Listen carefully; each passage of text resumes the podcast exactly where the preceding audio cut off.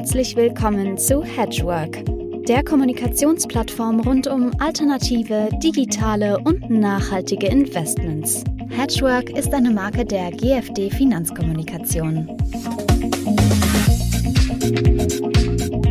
Ja, meine sehr verehrten Damen und Herren, liebe Hedgeworkerinnen, liebe Hedgeworker, ich begrüße auch in diesen unruhigen Zeiten zum 28. Hedgework Talk und ich habe heute einen sehr prominenten Gast, über den ich mich auch jetzt schon sehr freue. Heute wird äh, mit mir diskutieren der Hauptgeschäftsführer des Fondsverbandes BVI, Thomas Richter. Ganz herzliches Willkommen, lieber Thomas. Hallo Uwe, ich bin sehr gerne heute mit dabei. Danke dir. Lass uns mal, ähm, wir wollen heute ja hauptsächlich über Nachhaltigkeit reden, aber wir müssen verschiedene Blickwinkel, glaube ich, heute einnehmen. Lass uns mal starten. 2021, ihr hattet vor kurzem erst eure Jahrespressekonferenz, habt ihr berichtet über ein Ausnahmejahr der Fondsbranche in Deutschland. Ihr habt einen neuen Asset Under Management Rekord und ihr habt festgestellt, dass auch das Fondsvermögen in nachhaltige Fonds in Deutschland in diesem Jahr 2021 stark gestiegen ist. Worauf äh, führst du diese starke Nachfrage zurück? Also wir haben ein wirklich fantastisches Jahr 2021 gehabt. Nachhaltigkeit hin oder her. Das Netto-Neugeschäft lag bei circa einer Viertelmilliarde Euro. Das sind unglaubliche Summen und ist natürlich ein ganz toller Erfolg für das Fondsprodukt an sich, für die Beliebtheit des Investmentfonds. Und es freut uns natürlich außerordentlich. Also es freut uns zwar, dass nicht nur institutionelle, sondern auch in ganz großem Umfang private Anleger wieder in die Fonds gekommen sind. Und das war natürlich wirklich eine Ausnahmesituation. Also es ist nicht davon auszugehen, in diesem Jahr schon gar nicht, aber es ist nicht davon auszugehen, dass es noch viele Jahre mit diesem Erfolg von 2021 geben kann. Also das ist wirklich bemerkenswert gewesen. Du hast die nachhaltigen Produkte angesprochen. Ja, wir haben im nachhaltigen Bereich schon seit Jahren hohe Zuflüsse bei Spezialfonds. Also viele institutionelle Kunden haben ja schon lange in ihren Spezialfonds Nachhaltigkeitskriterien gewünscht. Jetzt haben wir auch sehr starke Nachfrage im Publikumsfondsbereich. Das war nicht immer so. Also wir hatten vor drei Jahren, glaube ich, ein volumensgewichtet äh, zwei Prozent der Publikumsfonds bloß, die nachhaltig waren. Also zwei Prozent der Assets in Publikumsfonds war in nachhaltigen Publikumsfonds. Das war überraschend wenig angesichts der hohen Bedeutung des Themas Nachhaltigkeit und Umweltschutz ähm, in Deutschland. Aber es hat sich völlig verändert. Im Moment haben wir irgendwo zwischen 25 und 50 äh, Prozent. Das hängt sehr stark ab von den, äh, von den einzelnen Monaten des Neugeschäfts, die in nachhaltige Fonds gehen. Und jetzt ist natürlich die Frage, was ist nachhaltig? Und das hat natürlich auch Auswirkungen auf die Zählweise. Wenn du jetzt sagst, ihr habt ja besonders hohe Zuflüsse in nachhaltige Fonds gehabt. Ja, das stimmt. Es liegt daran, dass wir jetzt die Offenlegungsverordnung und ihre Artikel 8 und 9 als Basis für unsere Statistik nehmen. Also Fonds mit Nachhaltigkeitskriterien im Sinne von Artikel 8 oder Artikel 9. Das sind jetzt nachhaltige Fonds auch im Sinne der BVI-Statistik. Und äh, da wir eben letztes Jahr sehr viele Umgruppierungen hatten in solche Fonds nach Artikel 8 und in deutlich geringerem Umfang in Artikel 9, ist natürlich auch da sehr viel Mittel reingeflossen und so kamen wir da auch auf die hohe Zahl. Ja, also das Thema Nachhaltigkeit, du hast es angesprochen, die Definitionsfrage, was ist nachhaltig, was ist nicht nachhaltig, äh, das ist ja irgendwie so, ich sage jetzt mal auch ein, ein, ein Weg, der erstmal auch europaweit sich gestalten muss. Und äh, gestatte mir da mal einen Blick auf äh, die europäischen Nachbarn. In Deutschland, wenn ich richtig informiert bin, sind 31 Prozent der Publikumsfonds jetzt als nachhaltig klassifiziert. Frankreich kommt auf 60 und der EU-Durchschnitt auf 40 Prozent. Hinken wir da nicht hinterher oder nehmen es die Nachbarn vielleicht mit der Nachhaltigkeit und der Klassifizierung ein bisschen laxer als wir? Letzteres ist der Fall. Also man darf auf gar keinen Fall die Zahlen so interpretieren, als wären wir weniger nachhaltig als Franzosen oder, oder andere äh, Europäer. Das ist mitnichten der Fall. Die ähm, Klassifizierung eines Fonds nach Artikel 8 oder 9 liegt im Ermessen der Fondsgesellschaft. Das heißt, der Fondsgesellschaft entscheidet, ob ich einen Artikel 8 Fonds oder einen Artikel 9 Fonds habe. Und da kann man sehen, dass die Fondsgesellschaften in Deutschland deutlich defensiver und vorsichtiger bei diesen Einschätzungen sind als die Kollegen beispielsweise in Frankreich, aber auch in anderen Mitgliedstaaten der EU. Das war schon immer, das kann auch ein bisschen traditionelle Hintergründe haben. Ich kann mich noch erinnern an äh, Statistiken. Ich glaube, es war Eurosif, die vor einigen Jahren Frankreich immer ganz besonders nachhaltig haben dastehen lassen. Und ich habe mich immer gefragt, wie kann es sein, dass die Franzosen so weit vorne sind? Und dann haben wir uns mal die Zahlen genauer angesehen. Und dann kam heraus, dass also allein beim Einsatz von Fonds zu bestimmten Zwecken der betrieblichen Altersvorsorge schon ein Fonds als nachhaltig galt. Also die Schwelle lag sehr, sehr tief. Eine sehr niedrige Schwelle für Nachhaltigkeit in Frankreich. Das hat dann diese Agentur übernommen und plötzlich hat dann jeder mit Erstaunen festgestellt, dass Frankreich allen anderen um Längen voraus war beim Thema nachhaltige Fonds. Wie gesagt, jetzt haben wir noch das Thema Selbsteinschätzung, also immer noch die Klassifizierung in Artikel 8 und 9. Da gibt es Unterschiede. Ich finde es gut, wie wir das in Deutschland machen. Ich finde es gut, da vor dem Hintergrund des Vorwurfs der Grünfärberei etwas vorsichtiger zu sein. Es ist kein Qualitätsmerkmal, wenn man sagt, ich habe jetzt möglichst viele Artikel 8 Fonds oder gar Artikel 9 Fonds. Insbesondere hier, muss ich sagen, gibt es große Unterschiede. Wir haben in Deutschland kaum Artikel 9 Fonds, sehr wenige. Wir sind da bei Fonds, die also auswirkungsbezogen investieren. Sehr vorsichtig werden die Franzosen jede Menge Artikel 9 Fonds haben. Also auch da sieht man einfach, dass es große Unterschiede im Verständnis von Artikel 8 und Artikel 9 gibt. Also große Unterschiede, das ist das Stichwort. Wir alle waren ja ein wenig verwundert, als die Europäische Union äh, zu der Erkenntnis gekommen ist, dass natürlich auch Kernkraft grün sein kann und ein äh, zerknirschter deutscher ähm, Wirtschaftsminister dann auch das Ganze für Gas äh, sozusagen zugestehen musste. Auch dies könne man als grün äh, ansehen. Wie siehst du das denn? Ist denn damit eigentlich der Diskussion, was ist denn grün und was ist nicht grün, äh, wieder äh, Tür und Tor geöffnet oder beinhaltet das sogar vielleicht die Gefahr, dass nachhaltig regional jeweils anders verstanden wird. Die Tür war ja nie zu.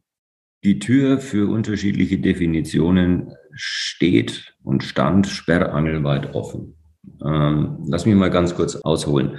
Ich habe jetzt der Einfachkeit halber mehr oder weniger umgangssprachlich in den letzten Antworten von nachhaltigen Fonds gesprochen. Sowas gibt es gar nicht. Also offiziell reden wir von Fonds mit Nachhaltigkeitskriterien weil es gibt keine Definition für einen nachhaltigen Fonds. Artikel 8 und Artikel 9 bedeuten, dass man bei bestimmten Produkten bei der Offenlegung im Verkaufsprospekt und auf der Internetseite sagen kann, ja, hier wird nach den Kriterien von Artikel 8 und 9 nachhaltig investiert. Mehr ist es nicht. Wir bekommen am 2. August MIFID 2. Bei MIFID 2 gilt wieder ein anderer Nachhaltigkeitsbegriff. MIFID 2 ist dann die Anlagepräferenzen des Kunden abzufragen ab August. Der Kunde kommt zum Berater, der Berater fragt ihn, lieber Kunde, wie halten Sie es denn mit der Nachhaltigkeit? Der Kunde sagt, ja, so, mh, so oder so. Aber das muss abgefragt werden und wenn der Kunde eine Präferenz hinsichtlich nachhaltiger Anlagen zum Ausdruck bringt, muss ihm auch entsprechendes präsentiert werden. Auch da sind wir nicht in der Lage zu sagen, das sind jetzt bestimmte nachhaltige Produkte. Klar ist nur, dass die Hürde von MIFID höher ist als die der Offenlegungsverordnung. Einen Fonds, den ich heute nach Artikel 8 als nachhaltig bezeichnen darf, darf ich im August nicht als nachhaltig verkaufen.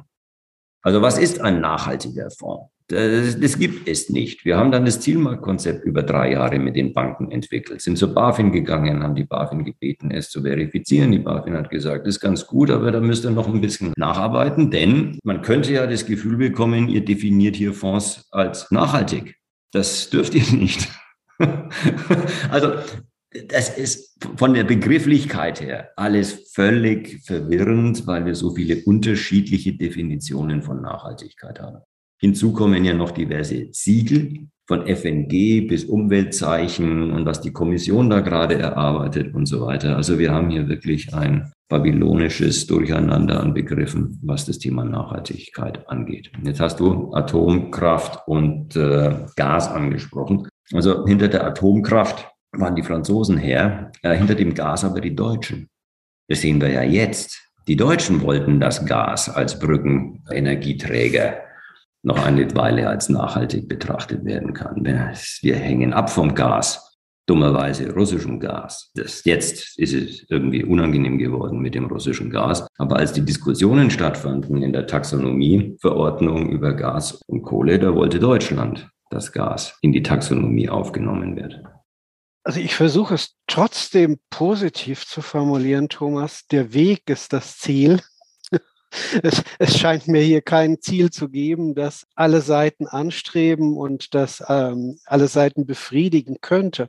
Ja, da, da, muss ich, da hast du recht. Also ich habe auch deine letzte Frage noch nicht vollständig beantwortet, fällt mir dabei ein. Du hast ja gesagt, es ist wahrscheinlich nicht nur in der EU-Gesetzgebung, sondern eben auch in den einzelnen Mitgliedstaaten unterschiedliche Nachhaltigkeitsdefinitionen geben wird. Stimmt, genau das gibt es. Wir haben ja jetzt in Deutschland vermutlich in den nächsten Tagen die finale Version der BaFin-Richtlinie für nachhaltige Investmentvermögen. Da steht dann drin, die BaFin darf das, da steht dann drin, wann ein Fonds sich als nachhaltig oder grün oder ESG oder was auch immer bezeichnen darf. In Frankreich gelten da aber andere Regeln als in Deutschland. Also auch da sieht man schon, dass der Begriff weiter fragmentiert wird, dass wir weiter denn je davon entfernt sind, eine einheitliche Nachhaltigkeitsdefinition in der EU zu bekommen. Wir sind eigentlich angetreten mit dem Anspruch, das zu bekommen. Und genau das Gegenteil erreichen wir. Wir haben jetzt nicht nur unterschiedliche Begriffe, sondern wir haben diese unterschiedlichen Begriffe auch noch rechtlich festgezurrt. Also die Unterschiedlichkeit und die, und die Fragmentierung ist größer als je zuvor.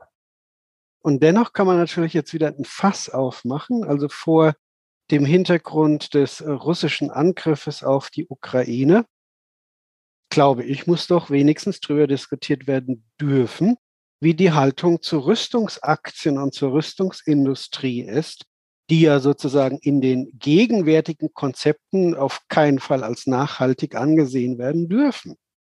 Also werden wir jetzt zu guten Waffen und schlechten Waffen kommen und wie wird der Regulator das abbilden wollen? Ja, das ist eine der spannendsten Fragen im Moment überhaupt. Und da treffen jetzt zwei Entwicklungen gleichzeitig zusammen. Wir reden ja beim Thema Rüstung über die soziale Taxonomie während Gas, Atom und all diese Dinge noch Teil der Umwelttaxonomie waren. Also das E von ESG behandeln ist die soziale Taxonomie, das S. Und äh, da gab es letzten Montag den ersten Aufschlag der Plattform, die die Entwürfe erarbeitet für eine soziale Taxonomie. Da ging es natürlich auch um das sehr strittige Thema Rüstung. Ähm, wir sind uns eigentlich immer, auch beim BVI schon seit 2013 in unseren äh, Leitlinien für verantwortliches Investieren einig gewesen, dass geächtete Waffen tatsächlich einen Ausschluss darstellen. Also wir reden von Streubomben, Tretminen und solchen Dingen. Also Waffen, die auf der Grundlage internationaler Abkommen geächtet sind. Die, da tun wir uns leicht. Das ist nun mal eine Sache. Da gibt es Beschlüsse, da gibt es Grundlagen dafür. Ähnlich wie bei der Umwelttaxonomie. Der Vorteil der Umwelttaxonomie ist ja der, dass man am Ende immer noch auf wissenschaftliche Erkenntnisse zurückgreifen kann. Diese wissenschaftlichen Erkenntnisse mögen umstritten sein, wie im Fall des Klimawandels und der Auswirkung von CO2 und solchen Dingen. Aber es gibt wenigstens Daten, es gibt wenigstens eine herrschende Meinung, es gibt bestimmte Grundlagen, an denen man sich dann äh, orientieren kann. Bei der sozialen Taxonomie fehlt das. Die soziale Taxonomie basiert zwar, da gibt es zwar auch Abkommen, da gibt es auch, wie jetzt die genannten Abkommen über geächtete Waffen, da gibt es natürlich auch in anderen Bereichen internationale Verträge. Aber es ist in allererster Linie eine weltanschauliche Definition. Und damit begeben wir uns natürlich auf ein sehr, sehr dünnes Eis. Und deswegen ist es auch zu erklären, dass die Meinung beim Thema äh, Verteidigungsindustrie innerhalb von fünf Tagen sich um 180 Grad drehen konnte. Also es ist ein spektakulärer Wandel, der da stattgefunden hat.